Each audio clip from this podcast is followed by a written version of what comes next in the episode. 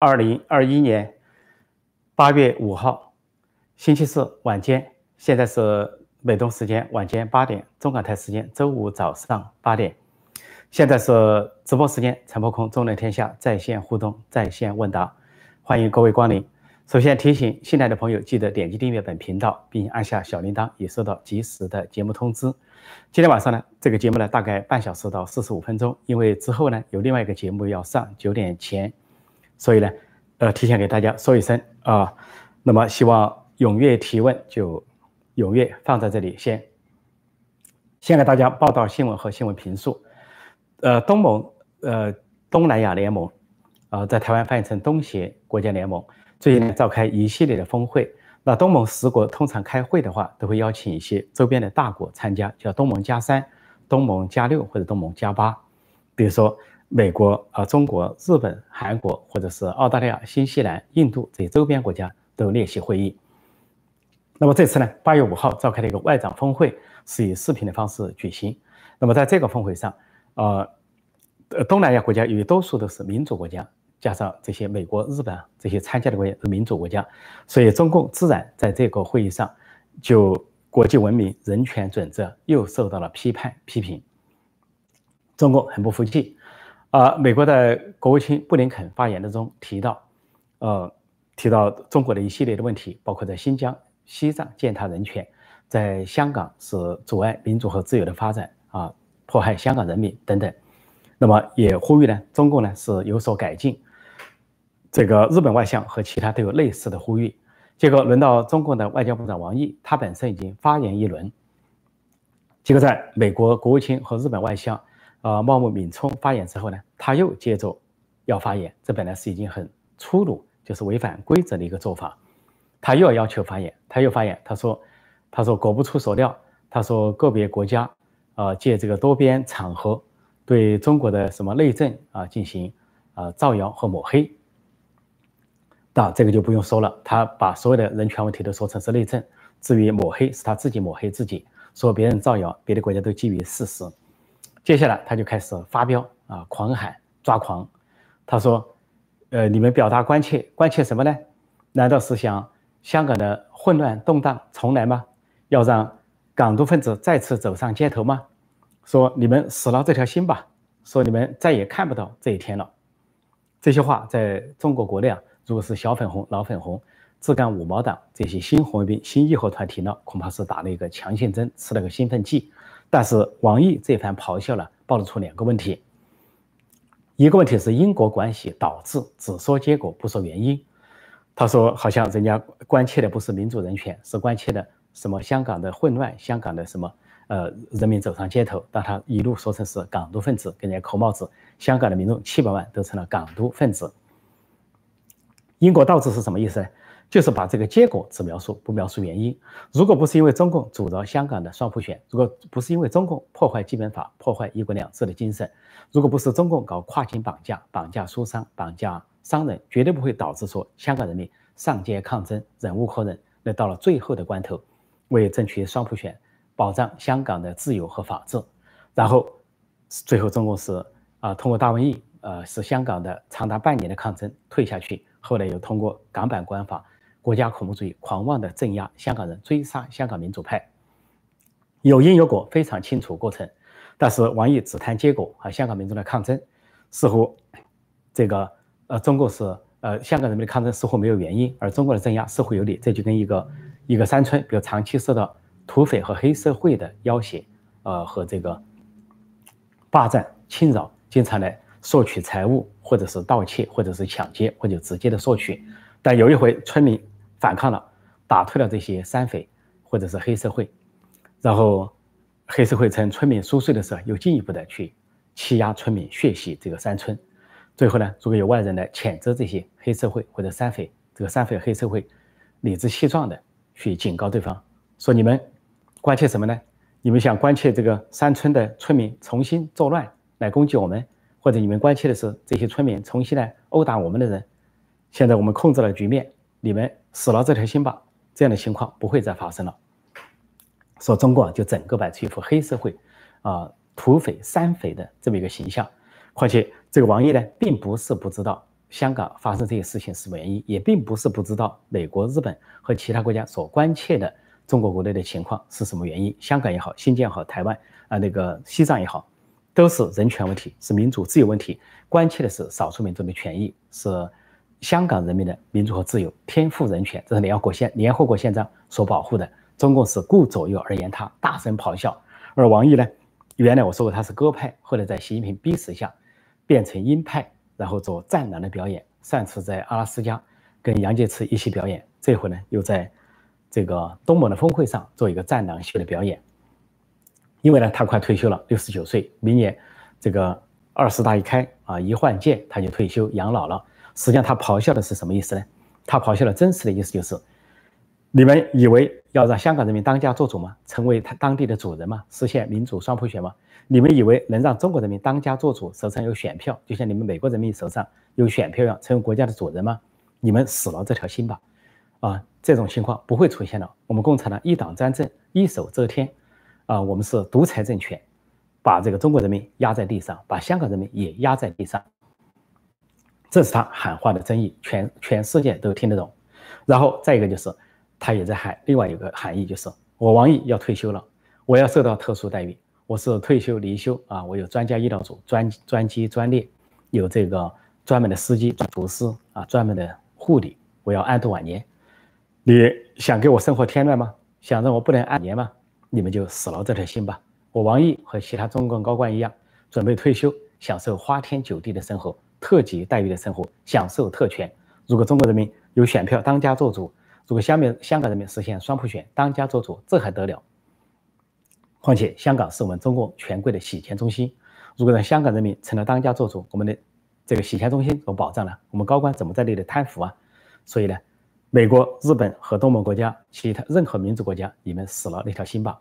这样的情况不会出现。也就是说，我们中共可以控制中国，可以控制香港，我们可以继续的鱼肉百姓。就跟习近平、王沪宁所讲的，呃，江山就是人民，人民就是江山。而中共是口号是。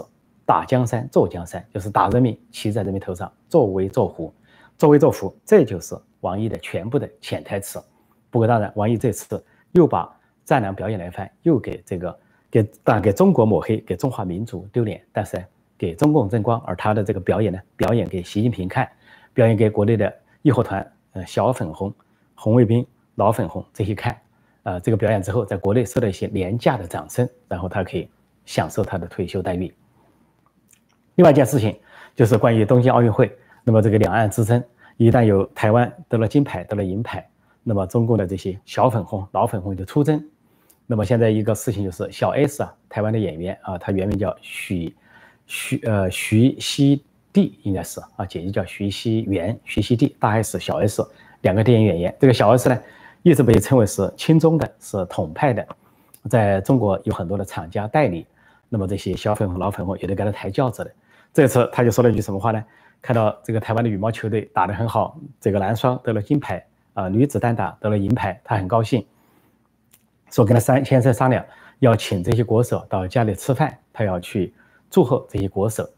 结果大陆那边炸锅了，小粉红、老粉红、五毛党、自干五一窝蜂的上，说是出征啊，出征小 S，然后说原来你是台独啊，啊，原来你是这个两面人呐，然后又说是。呃，我们给了你那么多支持，你在大陆赚了那么多钱，如何如何，一顿的骂洗版，到人家的社交媒体去洗版痛骂，以至于小 S 啊还不得不出来表态，说是我不是台独，希望大家都过得好，什么平安健康，也没多说话。这件事情都在炒作，以为是什么统独之争，其实很多人没有看到这里的问题的关键是什么？因为呢，呃，上次我讲的中央电视台因为台湾呃男子羽毛球。夺金就中断，呃，播出中断转播得奖的过程，我当时就说中央电视台有一个潜意识，这次小粉红、老粉红、自干五毛党、中国网民有同样的潜意识，就是台独意识、台湾独立意识，在中央电视台和这些小粉红、老粉红的心目中啊，他们认为台湾就是一个独立的国家，根深蒂固。他们不仅不把台湾称为中华民国，而且称为台湾，很自然的就是台湾多数人主流的想法。另外呢，他们也知道去台湾要有护照。台湾人来中国也要有护照、什么签证等等。那么另外呢，这个小粉红、老粉红啊，意识里啊，把台湾当成另外一个国家。因为如果说他们把台湾真的当成所谓中国的一部分，真像中共所宣传的那样，自古以来就中国的一部分，那台湾运动员得了金牌和银牌，他们应该跟着庆祝，跟着欢呼，跟着喊国手，中国的国手嘛。也就是说，台湾是中国的一部分，那要跟着庆祝。中央电视台没有理由中断中断直播，你应该跟着庆祝才对啊。小粉红、老粉红应该大肆赞叹才对啊。当这个小 S 说我要请国手到家里吃饭，我要去这个表扬国手、迎接国手的时候，你应该是欢呼啊！小 S 万岁，小 S 万岁，我们的国手加油。或者说，当台湾的运动员得了金牌、得了银牌，中共这些小粉红、老粉红应该欢呼，欢呼我国又得了金牌了，得了银牌了。这本来才是符合中共的宣传，也符合。统派的心态，但是相反，他们一听到台湾得了金牌银牌，心里不舒服，就开始痛骂。如果台湾的艺人给台湾的运动员站台，他们也痛骂。中央电视台停止转播，这一切都证明他们的潜意识是台独意识。他们从骨子里认定台湾是一个独立的国家，海峡两岸一边一国是特殊的国。蜗居延安的时候就发表声明，公开的说啊，我们支持台湾独立，我们中国共产党支持台湾人民建成一个他们所要求的国家，坚决反对啊国民政府、国民党。啊，对台湾的什么占领等等，是我们中国共产党完全支持台湾独立，这是毛泽东的宣誓。所以前段时间，当中国说给台台独要列个战犯名单的时候，台湾的政要就说千万不要少了毛泽东，毛泽东就是台独分子，支持台湾独立。其实现在这些小粉红、老粉红、五毛党支干部全部都是这个心态，就是台湾独立心态，所以才会有这样的起哄、乱喊、乱叫。这才是问题的关键，这才是问题的实质。好，今天由于时间关系，我暂时讲到这里，看看大家有些什么提问。现在是八点十一分。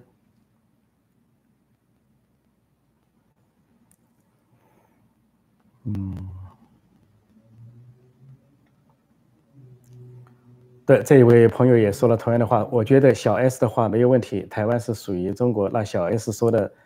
国就没有问题，除非你不认同台湾是中国的。所以，所有的小粉红、老粉红、自干五毛党都不认同台湾是中国的一部分。他们认为台湾是独立国家，认为小 S 啊是在为一个独立国家的国手啊在助威。同样呢，中央电视台也认为台湾是一个独立国家。所以，这种台独意识啊根深蒂固，你就不要怪别人。当然，台湾是台湾的人民有他的这个自主权，他们的主流民意是台湾独立，这符合。联合国的宪章，所以呢，这个是另外一回事情。这里有人说破空如何看待中国奥运会金牌第一？小粉红认为这代表国中国已经是世界第一强国。呃，这个暂时情况下，中国金牌第一，这不奇怪啊。这个是呃第一人口大国，呃，你金牌第一又是举国体制，把所有的这个资金呐、人力、物力、财力都砸在运动员身上。呃，举国体制，但是像民主国家，美国、日本，他们这些运动员都是业余的，没有举国体制。像美国的运动员，平时就是各行各业的工作人员，他有各种各样的工作。到了奥运会要出征了，他们临时啊报名集中起来，去短暂的集训、短暂的储备就出征。所以，在美国，如果一个运动员说，啊，像美国的体操员或者是长跑、短跑的运动员呢，说我这个啊累了，我不太想去出征，或者说我这个。啊，不想这次争奖牌，那美国人民非常体谅，没有任何人骂。但是中国那边，如果一个运动员说“我累了，我退下来”，结果被骂得一塌糊涂，洗版的骂，骂的是焦头烂额。而且这次还出现一个情景，就是美国跟中国的呃运动员的情景，就当中国的运动员得了金牌或者银牌的时候，美国运动员都是祝贺中国运动员，非常热情的一种特有的美国人的。我就看到一个美国黑人运动员，一个女运动员，非常热情的祝贺中国运动员。这就是美国的风度，中共那边绝对没有这个情况。那么这个胡锡进这次又开始亲美了，突然赞赏美国，说这个美国运动员祝贺中国运动员，说这个很感人，然后说美国运动员很可爱，美国人很可爱，他专门加了个美国人很可爱，结果恐怕要被小粉红、老粉红出征了，又说他是亲美了，是两面人，是卖国子汉奸了。实际上，刚才说那个小小 S 是两面人，这些小粉红、老粉红搞错了。小 S 不是两面人，是两面不讨好。在台湾，他是统派亲中亲共，结果呢被台湾人民所不喜欢、所批评。但是在小粉红、老粉红面前呢，又说他在为台湾的国手加油，又是台独，说他两头不是人。所以一个人呢，要是脚踩两只船，就很容易掉在水中间，叫两头不是人。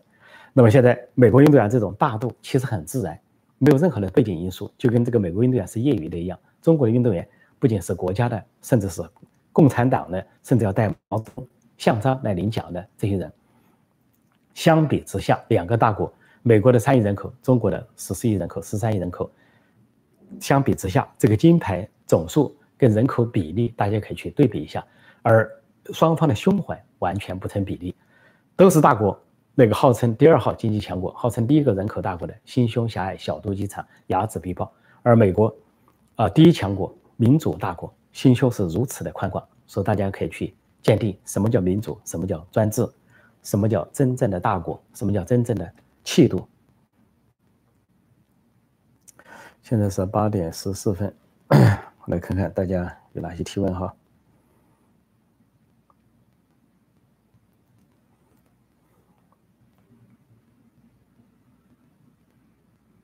呃，奥运会金牌是否代表中国已经世界第一强国？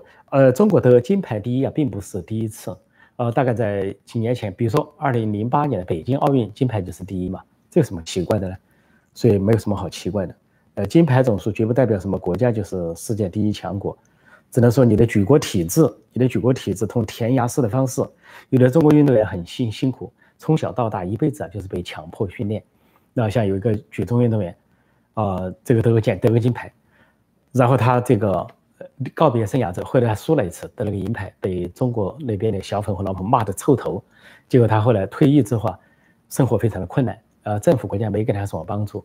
举国体制你结束了就结束了，你过去一生都是政府包，你输了政府就当你是器物。他就去那个餐馆打工，过得非常的艰辛。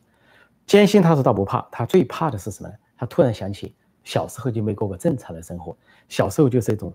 就是这种超负荷的集训，扭曲人性的集训，他这种不正常的生活给他一生带来了阴影，更不用说没有得了金牌之后就被人痛骂那种悲惨的景态。这个在美国这样的国家，民主国家绝对不会出现。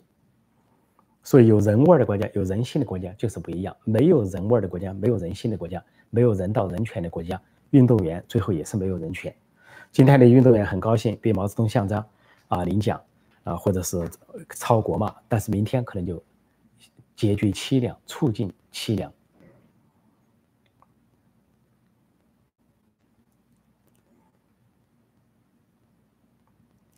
这里还有说，西方国家很多政府并不关心奖牌多少，追求奖牌只是运动员个人，没错，运动员觉得是一个个人的成就。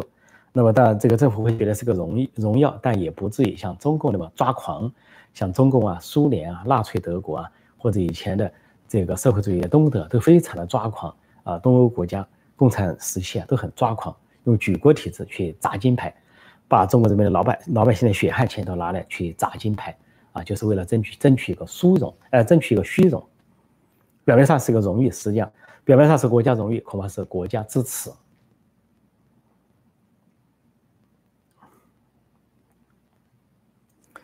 到这里人说了，如果说广东人支持广东运动员，是不是就是广独呢？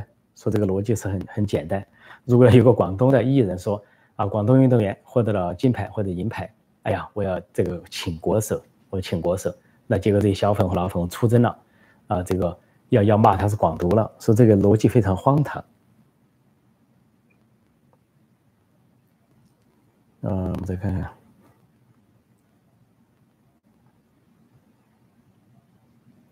这里人说说国力和金牌挂钩的，最好去复习一下东德历史。不光是东德啊，东欧当时的国家，很多个东欧国家，包括那些什么匈牙利啊、捷克斯洛伐克，还有前苏联那些国家，为了拼奖牌，拼成什么样子？兴奋剂啊，这个呃，尸体下的吸毒、打针等等手段都用上了啊，这个男扮女装等等都用上了，就是为了夺取金牌，扭曲人性。社会主义国家、共产的国家都如此，中国也如此。据说这个中国在最早要提升体育的时候，请了这个东德的人来当教练。他们的第一课就是怎么偷偷服用兴奋剂。他们学的第一课就东德的教练教他们怎么去服用兴奋剂而不被发现，这就是他们成绩的由来。所以中国中国的运动员在历史上闹了很多的丑闻。那么这一回闹不闹丑闻，有没有后面的后续的丑闻，都还是个未知数。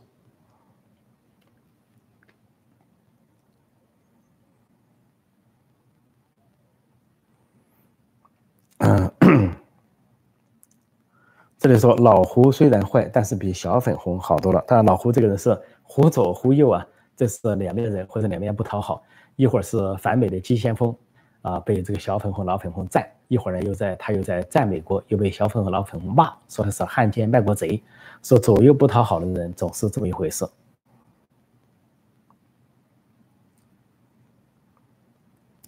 弄了几十年的国足，连越南都搞不过，想起来是个笑话。对，中国的国足，中国的。就是国家足球队啊，砸了多少的钱，砸了多少的银子，还学西方搞什么俱乐部制，搞什么这个联赛。这个后来在中国这种腐败制度下、腐败国家气氛下影响下，后来的联赛，后来的这个俱乐部制搞成什么样子？打假球，啊，打假球，或者是吹假哨、吹黑哨，啊，打球是为了表面上有一个钱，但是私底下还有人给钱。如果你某个队、某个队啊，辽宁队、广东队，如果说你。你不是纯粹打球，如果你输了的话，背后有黑钱给你更多的钱，所以有的人打假头、打假球，宁愿输，甚至裁判吹黑哨、乱吹，一团的腐败、漆黑的腐败，跟中国官场的腐败一模一样。这种足球上得去吗？根本上不去。但值得一提的就是中国以前的国足啊，前锋郝海东，那么现在已经成了政治反对派，公然公开的对中共叫板，这是中国运动员中啊。国足球员中难得的觉醒者，也算是一个真正的好汉。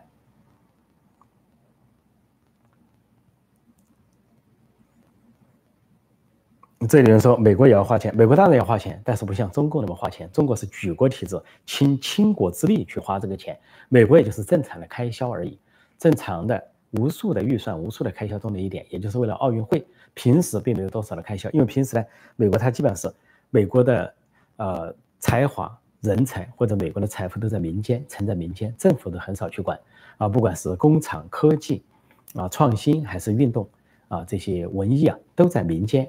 所以这些运动员和民间机构的赞助才在这个做训练、做做这些运动或者做比赛。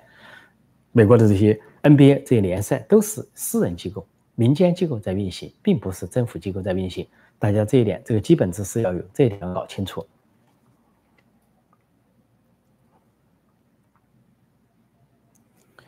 这里人说中国大陆是共产党的殖民地，没错。现在香港人感觉的更明确了，走了英国的殖民地啊，来了一个共产党，这个把英把英香港变成殖民地。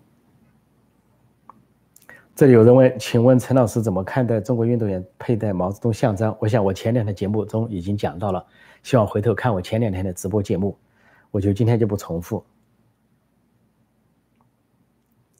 关于中国的人口，有人说八亿，对，可能是中中共了这个人口下降之后没有报增速，所以呢，这个有人说人实际人口恐怕只有八亿，因为每个省都在下降，啊，不增反减，甚至东北一些省呢，以百分之二十三十的人口每年递减，有些省是百分之十几在递减，说这个递减的总和有可能中国的人数啊，早都下降到十以下，八亿这个方面。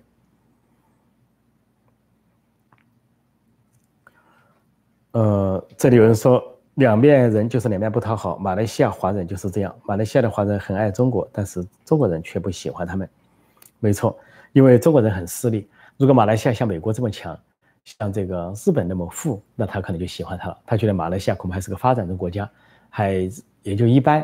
啊，实际上他的平均收入比中国高，啊，平均产值也比中国高。但是中国人有理由瞧不起，因为中国人动不动就比什么钱，还甚至讲脏话，骂人家是穷什么，后面打个叉叉。不好意思说那个话，A、B、C 中一个字母，穷什么是中国人这个骂人家的一个一个一个一个通用词。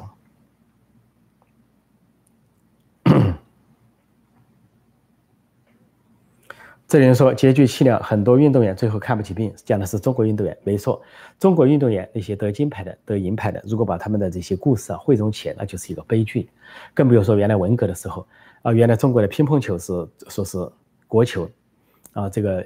乒乓球有几个运动员都是非常杰出的，从广东省出来的，有的是归国华侨，有的从香港回了大陆代表中国队。但是前几届的冠军都被迫害致死。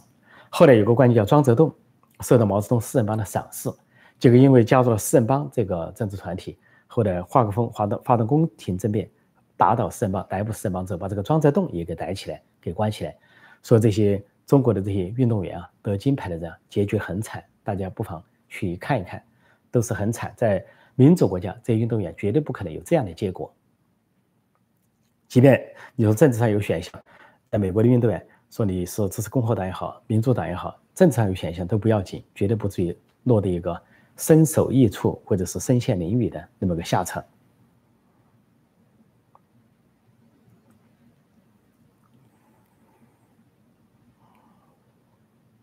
嗯，谭德赛，我看看啊。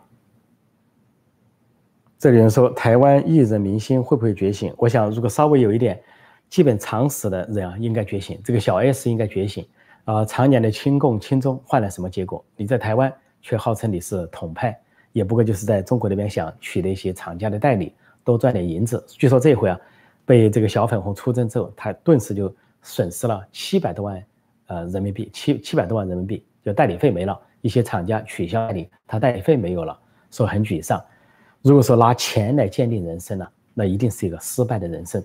表面上啊财源广进，事实上呢，精神上输的是一干二净。小 S，尽管你这个 S 扭来扭去啊，说大 S 小 S 的代号是因为这个身体曲线来的，身体扭来扭去，最后恐怕是啊这个都是为他人做嫁衣裳，这是个沉痛的教训。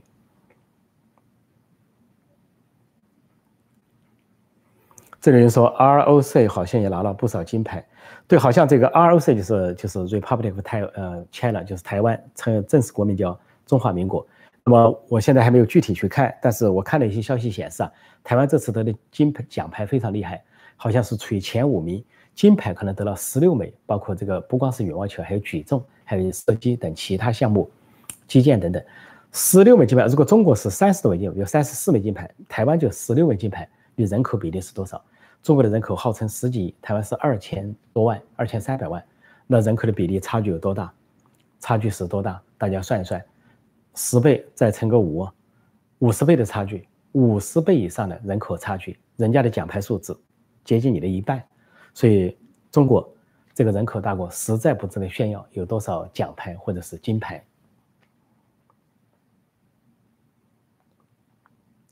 这次值得一提的是。台湾的这个羽毛球队夺金夺银之后啊，呃，台湾那边是隆重的啊办飞，既有除了有国航载他们回台湾之外，还有四架战机升空伴飞，啊，台湾的空军开出了四架幻象两千，就法国进口的战机啊两千伴飞，给了隆重的礼遇，回到台湾，在台湾那边受到盛大的欢迎，这是啊台湾运动员的荣耀。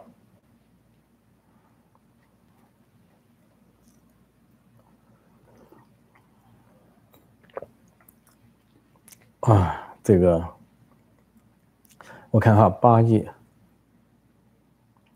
八亿人是日本通过食盐量计算出来的，大体不会错。有可能日本有很多种计算方法，能把中国的情况摸得很透。这个日本曾经呢，呃，日本的这个心细的程度啊，曾经算出，比如说原来有个中国毛泽东时代塑造一个什么啊，工业学大庆，农业学大寨啊，大庆树了一个。工人的这个这个模范叫做王庆喜，大概叫王进喜，王进喜说是工人的模范，叫大家号召向王进喜学习。结果还有王进喜的照片站在这个钻井平台，但当时日本的科技界啊，日本的研究界就通过这个王进喜这张照片，测算出这个中国这个钻井平台有这个直径啊、深度啊、钻井的油量有多少个那样的钻井，这就算出大庆油田能够产油多少。最后算的差不多，就跟中国的实际情况差不多，所以这个就一张相片，你要把你那个油田这个产值什么都算出来。当时呢中共是大吃一惊，觉得在日本面前几乎没有什么秘密可言。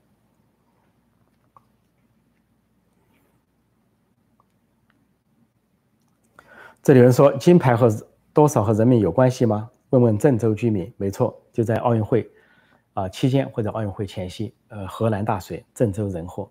郑州人民是多么的苦难！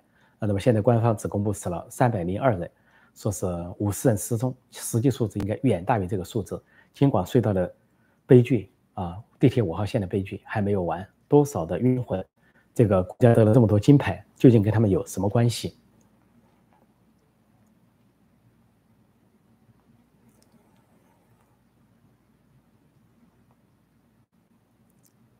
再看看啊，啊。这里还有人说金牌多少跟国民身体素质毫无相关，的确是这样。这个有一个球啊，叫做棒球。棒球在美国是很流行的，美国是非常喜欢看棒球的。那么这个由于战后呢，呃，日本受美国的占领和美国的影响，一段时间是占领，那棒球在日本也流行起来。另外呢，棒球在台湾也流行，也就是说，在美国、日本，棒球是一个民间活动，不只是一个体育项目，就是非常普及的。但是中国那里并没有棒球的普及，但是中国就靠这个国家体制建立了棒球队。后来这个棒球队居然可以去打败台湾，是不是中国的棒球很强呢？那是举国体制的结果。是不是中国的棒球很流行呢？一点都不流行。中国人连棒球的规则都不知道，连棒球都看不懂，居然说有一个棒球队啊打赢了，让人非常吃惊。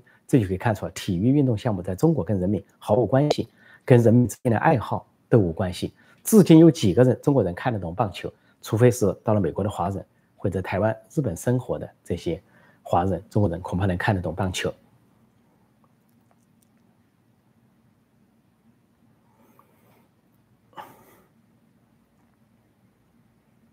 嗯，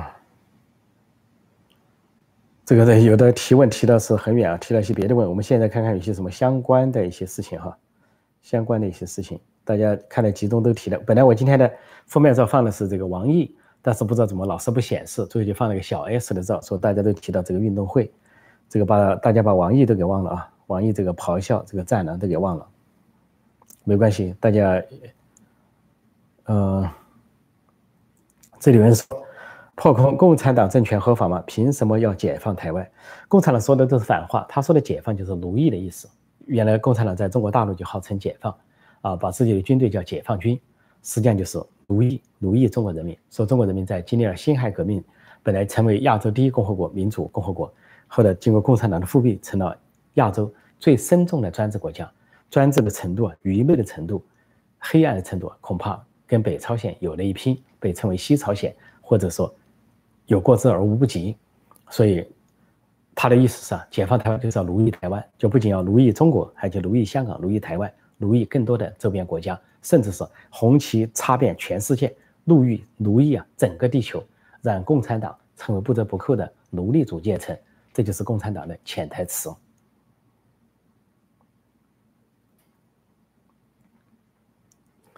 呃，我们再看看一些，运动是个人爱好，对，本来运动是个人爱好啊，有的运动员的诞生呢，就是个人爱好的，像加拿大那位这个被啊中国的弃婴啊，中国的弃婴到了加拿大。被一对夫妇收养，收养之后是偶然发现他的游泳天赋，因为他搬家，搬家了家里有个游泳池，他收养了两个中国女孩在一起长大，快乐的成长。那么为了这有个游泳池，为这个小孩很小，怕掉在游泳池里出事儿，就为了安全起见，这个妈妈就教这两个中国弃婴呢，呃，两个领养的孩子游泳。游泳的过程突惊讶的就发现，啊，这个麦克纳尼啊，这个大一点的女孩有游泳的天赋，所以就培养她游泳。都这个家族在培养，根本不是什么加拿大国家政府在培养，就这个家庭在培养她游泳，啊，去送她去参加游泳课，学游泳课，经常去在游泳馆外等她。长大之后就成了加拿大的啊游泳顶级好手，这次东京奥运会得了冠军，但是是中国的弃婴，却是加拿大的宝贝，这就是中国人的命运。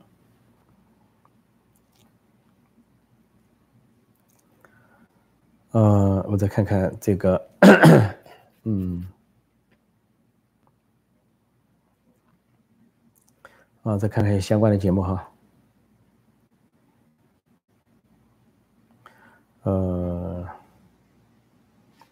这里有人说日本人果然是王华之心不死，不知道这句话什么意思啊？这句话也听不懂，大家，这就是毛泽东时代语言，居然现在还在用，这些对我们来说也没有多少关系吧。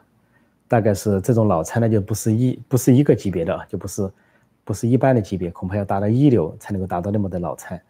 这里谢谢麦克吴麦克吴先生啊赞助，祝你周末愉快，周末开心，欢迎光临。啊，有人说 R O 是是俄罗斯啊，Russia 是不是？这个我得去查一下啊，我得去查一下，查一下这个简称。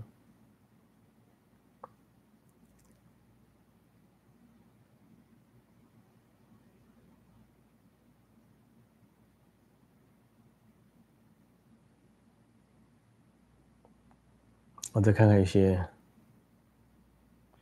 呃，相关的问题。我看看，这里有人说维吾尔、西藏不说汉语不是中国，所以这些有些这个小粉红、老粉红、自干五毛党在这个骂呃这个呃追求自由民主的人士，骂真正的爱国人士。有句话就说你是怎么不用中文啊？你是在说中文啊？怎么是骂自己的国家？他把骂中共当成骂国家。其实啊，正因为我们在说中文，我们才要批评中共，因为中共呢是不仅践踏中国、践践踏中文，而且践践踏中国的民族文化。说这些小粉红、老粉红有时候在骂骂错了，他们应该指责共产党，说你们是所谓的中国人的统治者、统治集权，你们怎么使用中文？你们是俄罗斯的外来政权啊，是外国输入的白俄，为什么你们用中文？应该问的对象都搞错了。说按照这个逻辑，刚才网友就提出了维吾尔、西藏那不讲汉语、不讲中文，那实际上就承认人家是外国人。说这些小粉红、老粉红的逻辑啊，往往是露馅。说这次对待小 S 的态度，就证明了有台独意识的、台湾独立意识的，恐怕还不是小 S，就是中国大陆的小粉红、老粉红、中央电视台这些人有台独意识，或者说更具有台独意识。这里人说，台湾棒球排名目前积分世界第二哦，那祝贺啊！这个谢谢提供这个消息。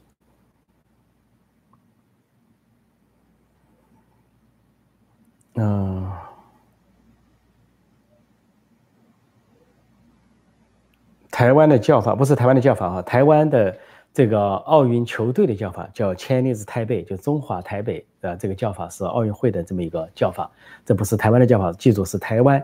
代表团、运动代表团的叫法，奥运会、奥运会代表团的叫法。这里有人说没有什么战狼，那只那只是疯狗，大概是讲王毅啊，讲王毅。有人说王毅现在在哪里？王毅在国内，他开会是通过视频的方式开会，说他由于在国内，在北京开会，他更要挣表现。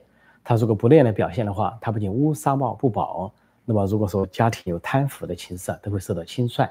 所以现在这个。由于这个体制未改，官员普遍贪腐，说习近平很简单，用一个选这些反腐就可以制约这些官员。说你要不学战狼之教，或者按照网民说的不学疯狗之吠，那么就可能受到清算，甚至退休之后日子都过不安生，过不安分。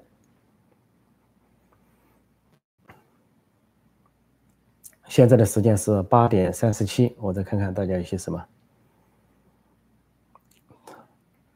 嗯。这里人说日本人现在早就不爱国了，这个日本人当然有不同的这些观点。日本在战后啊是和平国家，说左派的思想非常盛行。那么左派的和平的思想，它几乎就没有什么民族主义。那么他们主要的是对日本过去二战中的一些行为的反思。那么日本的这个呃右派或者右翼啊这些或者执政的自民党，还有一些爱国的这些，就是按照说民族主义或者爱国的一些情怀。但是实际上在美国，在日本的大学啊。学术机构、知识分子阶层普遍的左倾，说普遍左倾呢，就是更为国际化啊，就是更缺少这种民族主义。按照有的人的定义叫不爱国，但是它也是啊日本的社会的一个现象，甚至可能是主流。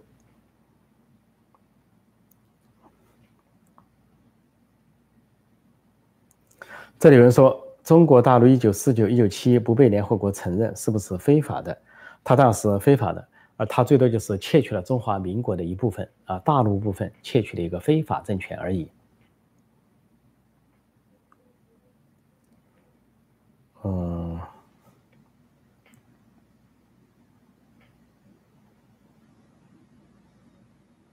有人说郝海东啊，前国球中国的国足球员先锋啊，前锋郝海东说投奔谁谁什么情况？郝海东归郝海东，其他部分归其他部分，这要。区别而论，我认为郝海东本人呢是有很好的素质，呃，很好的良心，有很好的这个素养，而且他这个觉悟啊，在了反共阵营这一边，应该是出于他的这个呃真诚觉悟，出于他的觉醒，这对中国的运动员、足球运动员是带了一个好头，值得赞赏。这里有人说奖牌越多，国际上更反感中国。不过这次东京奥运会出现了个怪现象。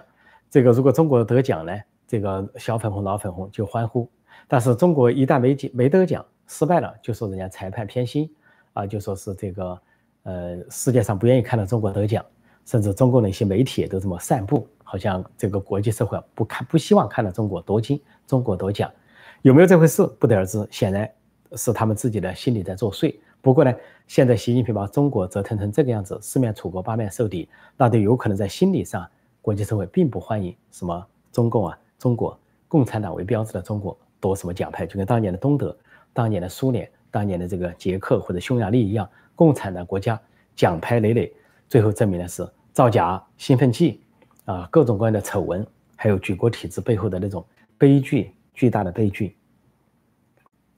运动员的悲歌，在共产党国家，运动员是一个悲歌。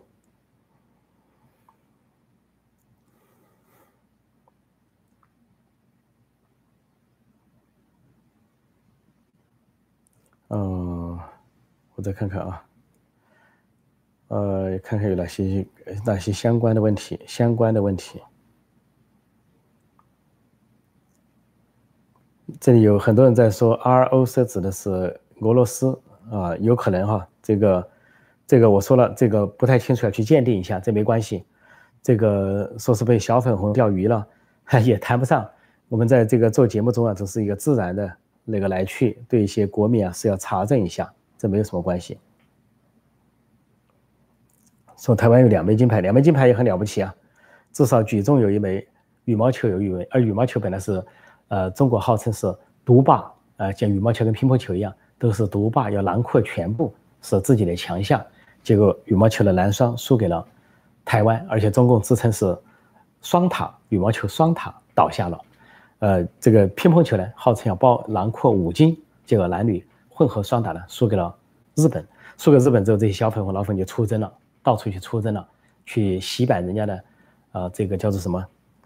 社交媒体给人的感觉是输不起一个大国，没有大国的情怀。一个大国，这小粉红、老粉红，这球迷展现的是大国巨婴，这就是国际形象。共产党国家培养出来怪胎，就是中国的老粉红、小粉红啊，自干五毛党。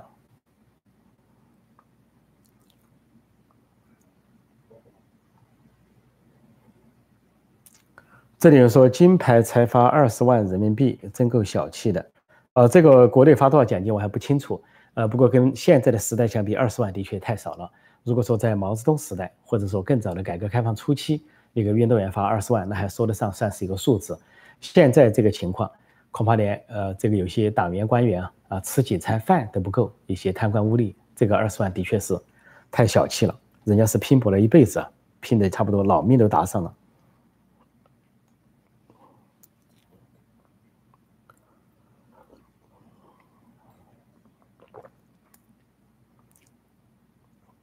这里有人说，很少人意识到大一统才是最大的错。我们且不说大一统在给中国造成多少灾难，从秦始皇到现在，就说这个“独”字，我说过，台独也好，疆独也好，藏独也好，港独也好，并不可怕，那是独立，也就是人民的一个追求，一个政治诉求，追求独立还是追求统一，也就是个政治主张。但最可怕的是共独，共产党独裁，因为一旦共产党独裁，他不让别人有政治主张，只让自己有政治主张，不让别人说话，只让自己说话，那是最可怕的。但是你台独也好，港独也好，疆独也好，藏独也好，主张独立是他的诉求，他并不去说不准人家有别的诉求。像台湾有统派有独派，相安无事，还有两大政党，民进党、国民党，分别代表了独独派和统派，相安无事，平等竞争，在多元化社会情况下，统派说统派的话，有统派的电视台；独派说独派的话，有独派的电视台。在中国只有一个声音，就是共产党的声音，党媒党报。不仅有一个声音还嫌不够，还要一切都信党，最后还要一切都信习。说最可怕的不是什么台独，最可怕的是共独。什么五毒齐全，五毒不如一毒，共独，共产党独裁最可怕。现在八点四十三分，差不多，我是可能今天要收档哈，因为接下来要去做另外一个节目啊，我可能要跟大家说一声。这里说有制衡才有风险啊，有制衡才有平衡，独裁最可怕。大家的观点都差不多啊。这个是说有这个要把小粉红永远留在国内，当然这个是大家是个笑话了。小粉红也有出国的自由，只不过这个小粉红老粉现在出国的自由都被共产党习政权所剥夺了，停发护照，以疫情为由，里面的出不来，外面的进不去，进不去，重新出现了钱钟书先生笔下的围城效应，这是。整体中国人的悲哀，也包括小粉红、老粉红在内都是大家的悲哀。说自己的权利在哪里，自己能不能成为国家的主人，手上有没有选票，这才是小粉红、老粉红和所有中国人应该思考的问题。好，由于时间关系啊，我今天就暂时讲到这里。谢谢大家光临，也谢谢大家的高见。祝各位周末愉快，再见。